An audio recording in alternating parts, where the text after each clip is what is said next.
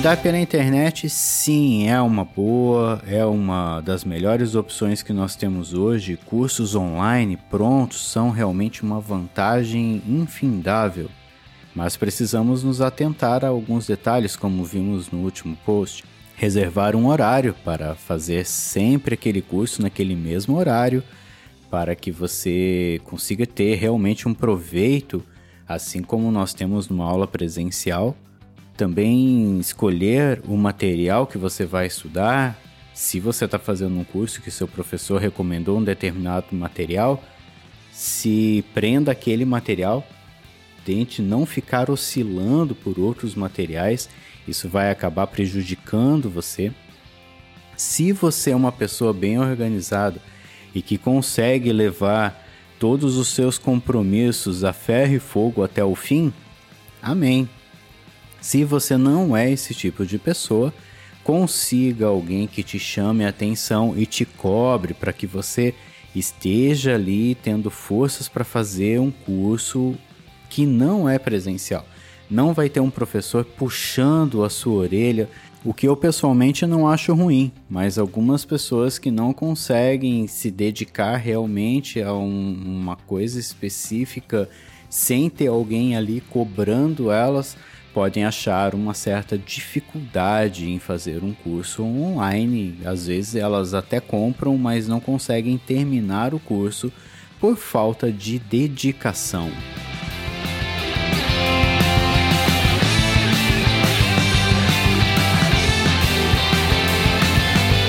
Mas não é só isso. Nós temos alguns outros assuntos que nós precisamos nos preocupar, principalmente no estudo da música.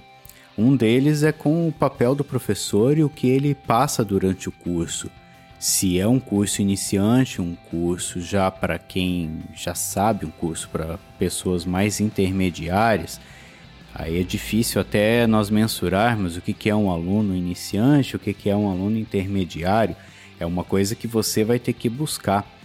O papel do professor em sala de aula é corrigir alguns itens muito importantes, como a postura do aluno segurando o instrumento, sentado, em pé, para que aquilo não venha gerar um problema futuramente, problema às vezes até sério. Algumas pessoas tiveram problemas, inclusive, que os obrigaram a parar de tocar por conta de uma má postura.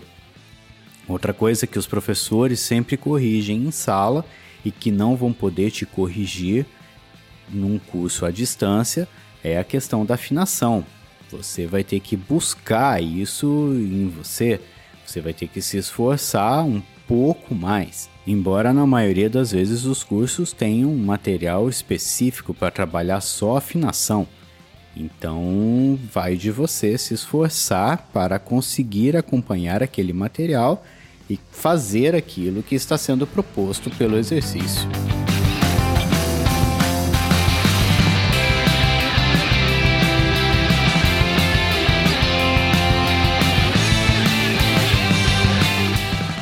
Outra função que o professor tem que é muito importante é o bate-papo com o aluno.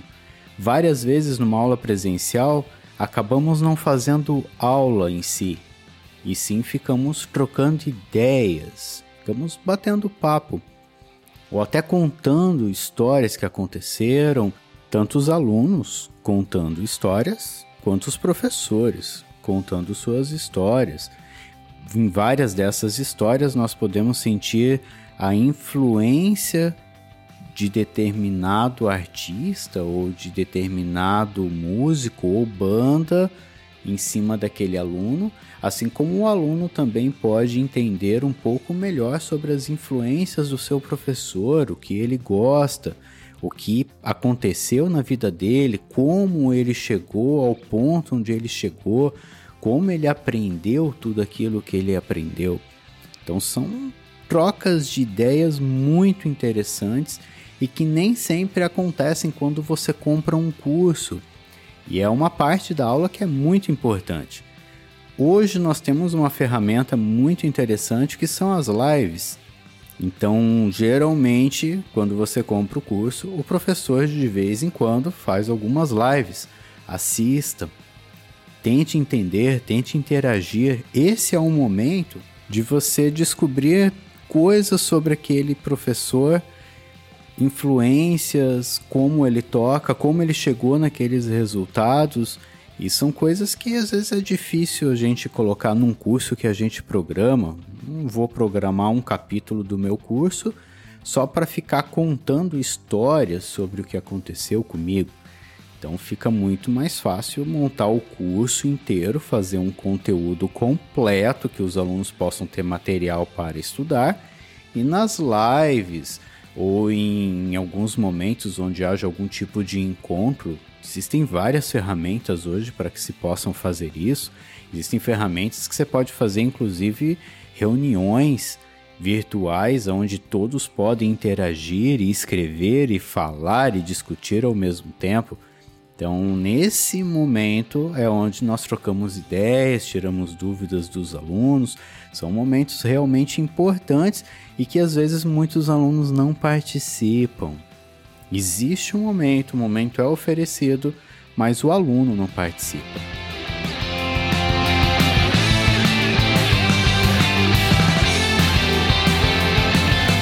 Temos que lembrar que cada curso é um curso, cada professor é um professor temos que entender qual que é o objetivo daquele curso e qual foi a proposta que aquele professor quis passar com aquele curso. Estamos tratando aqui especificamente de cursos de música. E uma coisa que é muito importante, tanto um curso presencial quanto em um curso à distância ou num curso pronto que você vai fazer pela internet, é o aluno entender que ele precisa montar o seu repertório um músico precisa de repertório. E repertório é uma coisa que gera um capítulo inteiro de um podcast só para a gente discutir sobre as várias formas que tem de se fazer um bom repertório. Mas precisamos ter o nosso repertório. Eu sempre sugiro para os meus alunos montarem dois repertórios: um repertório para estudo e um repertório daquelas músicas que eles já conseguem tocar. Então, aquele repertório de estudo é o repertório que está as músicas que eles estão trabalhando.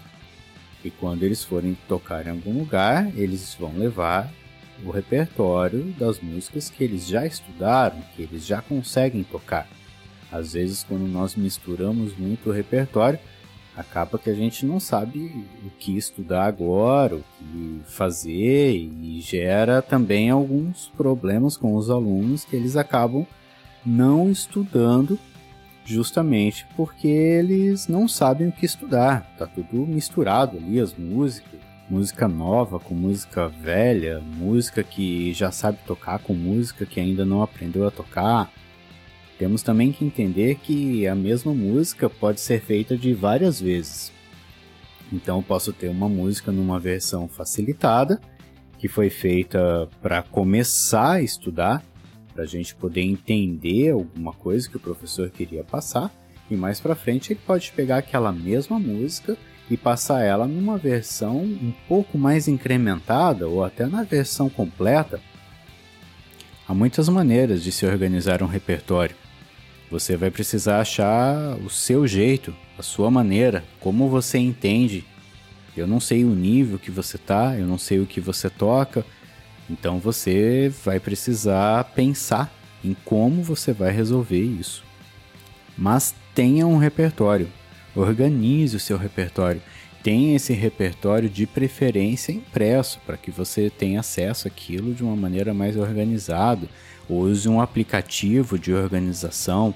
Não fique toda hora buscando no, na internet as suas cifras e tente lembrar de cabeça o que você já sabe tocar ou as músicas que você quer tocar naquele momento. Procure ter isso de uma maneira mais organizada. Eu gosto de imprimir, de ter tudo isso numa pasta realmente física. Isso me ajuda a ter uma ideia do que eu tenho para estudar e como que eu vou fazer para chegar no ponto ideal que eu quero para aquela música.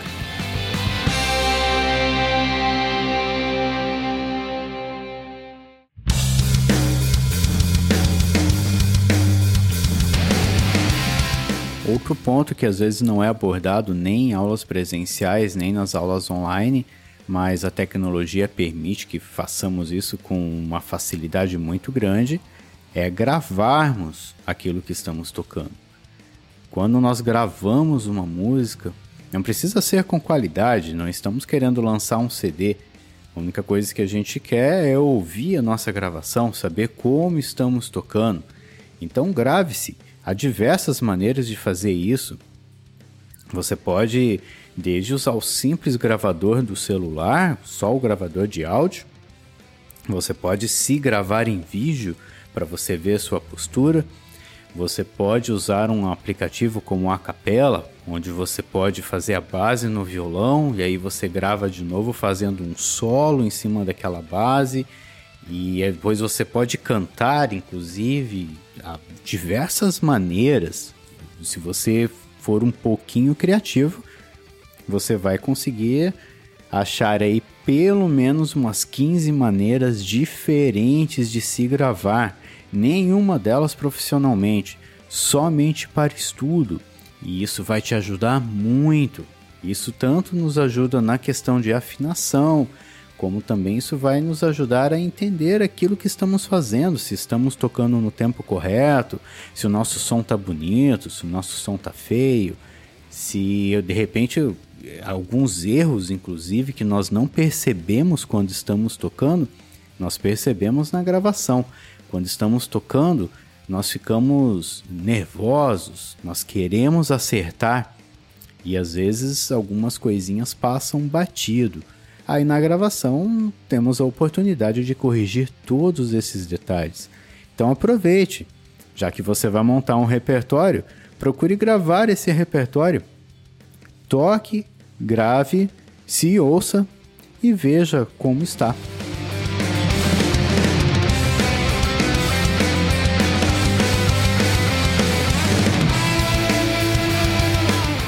Quem está fazendo ou quer fazer um curso pela internet, é muito importante aprender a se autoavaliar. É uma coisa que vai te ajudar muito. Mas também aprenda a pedir a opinião dos outros. Sempre temos um amigo ou um parente, esposa, irmão, alguém que pode te dar opinião, às vezes ao vivo, ou às vezes nós podemos enviar uma gravação e perguntar como tá que, que ele acha, em algum momento a opinião deles pode ser algo que muda a direção daquilo que nós estamos estudando.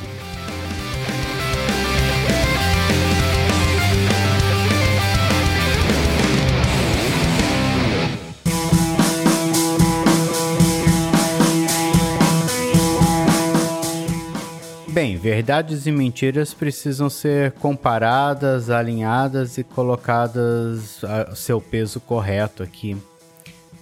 Estudar pela internet não é aprender sozinho. Estudar pela internet é fazer um curso via internet. Fazer um curso que foi programado, foi montado por alguém para funcionar realmente como um curso, com início, meio e fim. E é isso que se difere de alguns vídeos que a gente vai procurar na internet, ou ler em blogs, ou até mesmo comprar uma revista que fala de um assunto específico. Não é um curso propriamente dito, é simplesmente um material que foi separado ali para resolver um único assunto. Um curso não foi montado para resolver um único assunto. Um curso ele é montado e pensado desde o início para resolver todos os problemas que você terá ao longo do aprendizado sobre aquilo que você precisa aprender. Num curso de violão, a gente precisa separar todo o conteúdo de repertório para que possa atender a diversos ritmos, dedilhados, vários tipos de acorde num curso de flauta, você precisa estudar muito a respiração, você precisa também estudar várias maneiras de se passar a escala, inclusive pensando em ritmar essa escala e fazer vários outros tipos de exercício. Então você monta um curso pensando em todos esses aspectos que vão desde o início, lá do beabá, explicando como produzir o som, passando por técnicas intermediárias, estudos intermediários, até chegar na parte avançada, com improvisos e outras coisas. Aí depende muito do curso que foi planejado. O ponto aqui é que um curso desse não é feito de apenas um único vídeo. Ele é feito com vários vídeos, cada vídeo falando de uma parte específica e cada vídeo também pode vir ou não acompanhado de materiais de apoio, como a partitura da música, ou de repente uma ficha de exercícios para que você possa preencher e entender melhor aquela matéria. É, o ponto importante do curso é justamente esse: é um planejamento entre vários vídeos, vários materiais que vão te ajudar. E isso a gente não consegue encontrar em vídeos avulsos, é uma coisa um pouquinho mais delicada.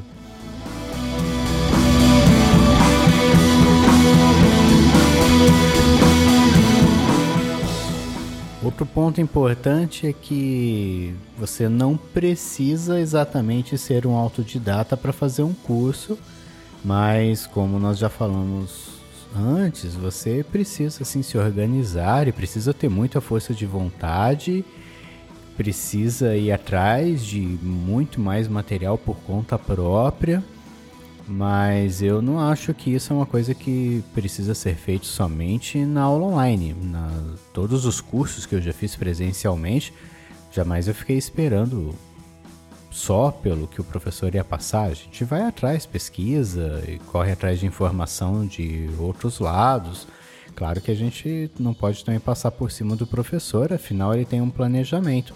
Mas é muito importante a gente não ficar parado num curso online também tem uma outra diferença muito importante que você tem um canal para tirar dúvidas.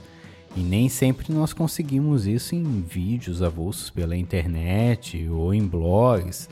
É um pouco mais complicado. Também não é mais fácil. Também não é mais difícil. Eu acredito que é uma situação diferente. Eu acredito que é melhor um curso online tem vários pontos que vão te ajudar muito mais, principalmente o fato de você poder repetir aquela matéria várias vezes até você poder resolver. E eu acho que isso é uma coisa muito interessante.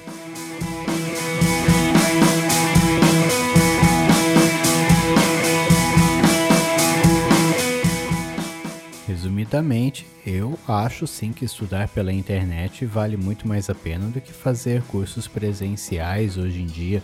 A única coisa que os cursos pela internet exigem da gente é uma maior disciplina, já que não tem ninguém para ficar ali nos cobrando, nos falando o tempo inteiro. Então, peça ajuda para alguém. Né? Sempre temos alguém em nossa vida que pode nos ajudar se programe, tenha muita força de vontade e com certeza você vai aprender muito mais.